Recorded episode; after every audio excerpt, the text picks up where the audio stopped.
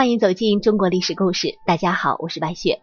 我们今天要带您一起走进的历史人物，他是明朝的海盗林阿凤。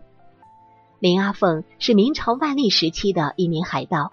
他十九岁的时候就加入了海盗的队伍，投身到波涛汹涌的海洋，过着刀口舔血的生活。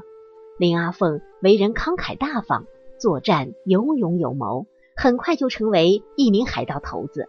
他率领这支海盗部队以澎湖为基地，活跃于中国东南沿海。在最强盛的时候，林阿凤的手下有三百余艘舰船，人员四万余人。如果说啊，他出生在近现代的中国，他完全可能成为一名优秀的海军将领，捍卫中国的海防；或者依然出生在十六世纪的欧洲，那也很可能被招安了，成为日不落帝国的一代悍将。可遗憾的是，他却生活在了中国的封建王朝的晚期。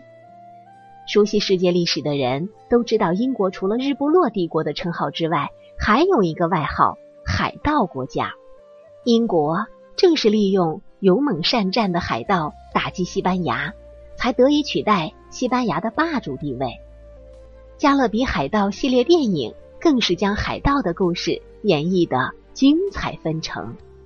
每当此时，一些国人总是忍不住惋惜：我们的海洋那么浩瀚，怎么就没有那么多富有开拓精神的船长呢？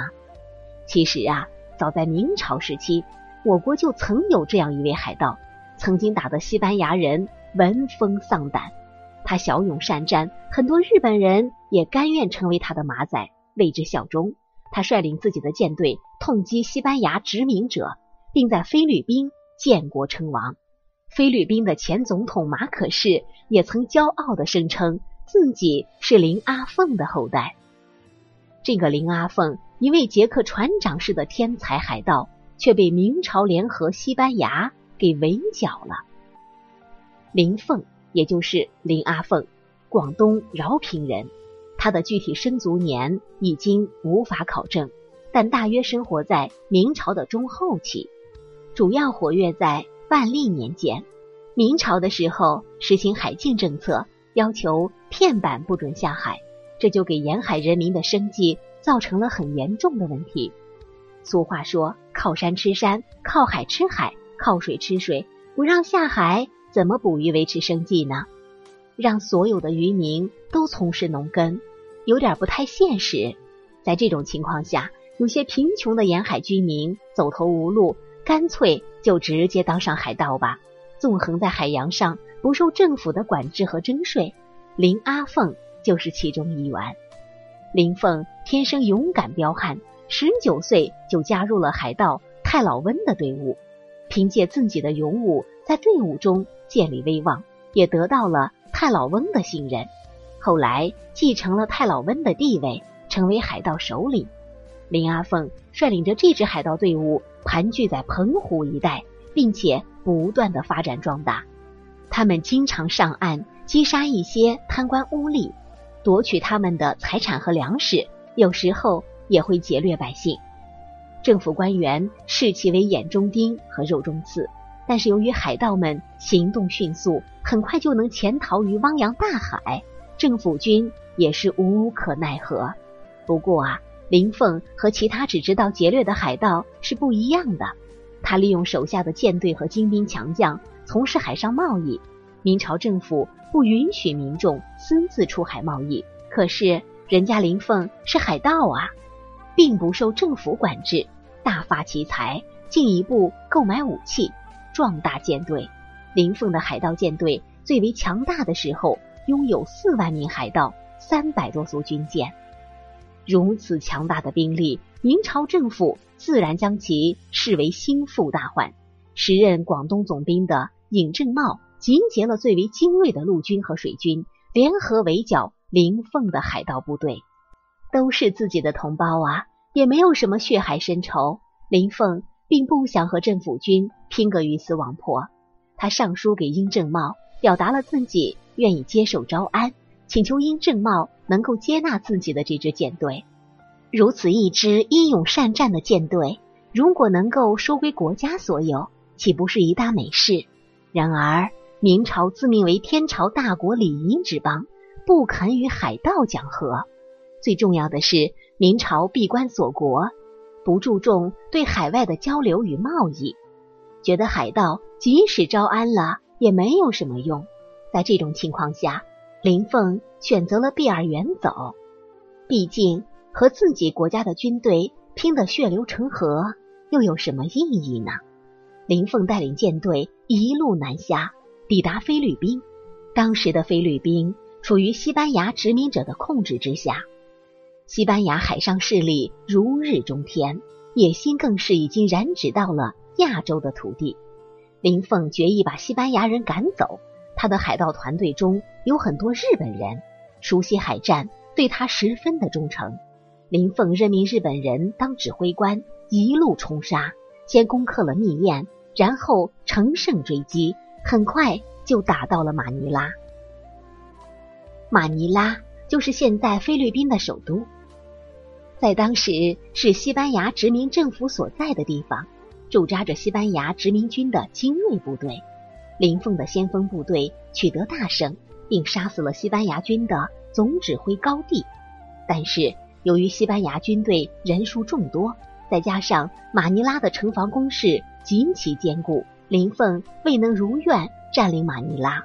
他带领部下退居戴帽港，在班师兰城建立国都。被拥立为国王，早就受到西班牙人百般侵辱的菲律宾土著居民也纷纷支持林凤。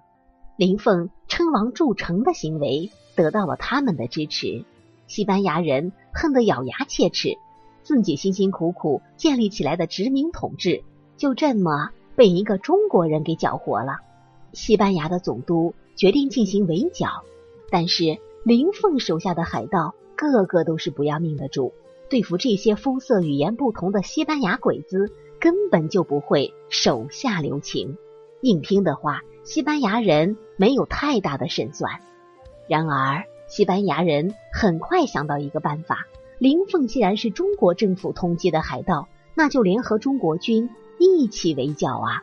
中国人应该更了解林凤的作战方式和习惯。经过联络之后，明朝万历皇帝。派出将领王望高来帮助西班牙人，中西两国联手围剿林凤的舰队。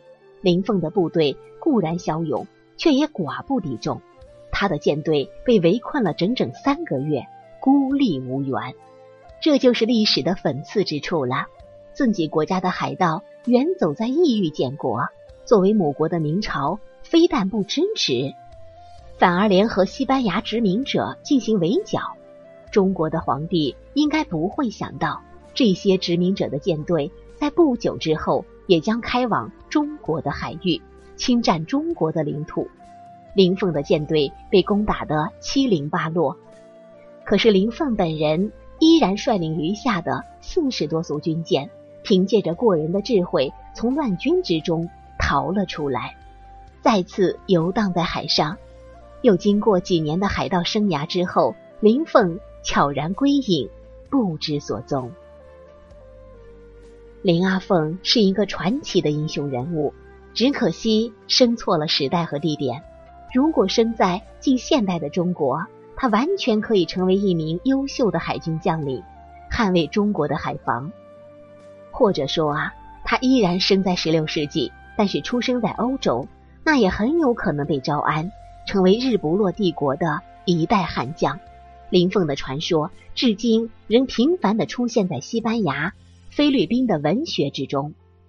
然而，他却生活在了中国的封建王朝的晚期，腐朽没落的帝国不思进取，不愿意睁开双眼看看世界的变化。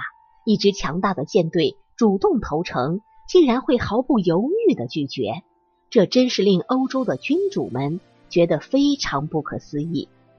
更讽刺的是，当自己的国民出海建国、扬威抑郁的时候，明朝政府竟然仅仅为了礼仪之邦的面子，派兵围剿，将大好的海域送给了虎视眈眈的殖民者。这是何等的愚蠢和短视呢？谁控制了海洋，谁就控制了世界。当欧洲的君主将海盗的开拓精神收为己用的时候，中国的皇帝却在围剿自己国家的海盗。历史的转折与变迁都在静悄悄的进行着。林凤的悲哀，也是中国曾经的悲哀。好了，朋友们，本期的故事到这里就结束了。感谢您的收听，喜欢的朋友欢迎点赞转发，也欢迎您评论留言。下期我们将和您一起走进法正的故事。法正，一个原本可以改变三国命运的人，他若在蜀，汉朝未必会败。这到底又是一个怎样神奇的人物呢？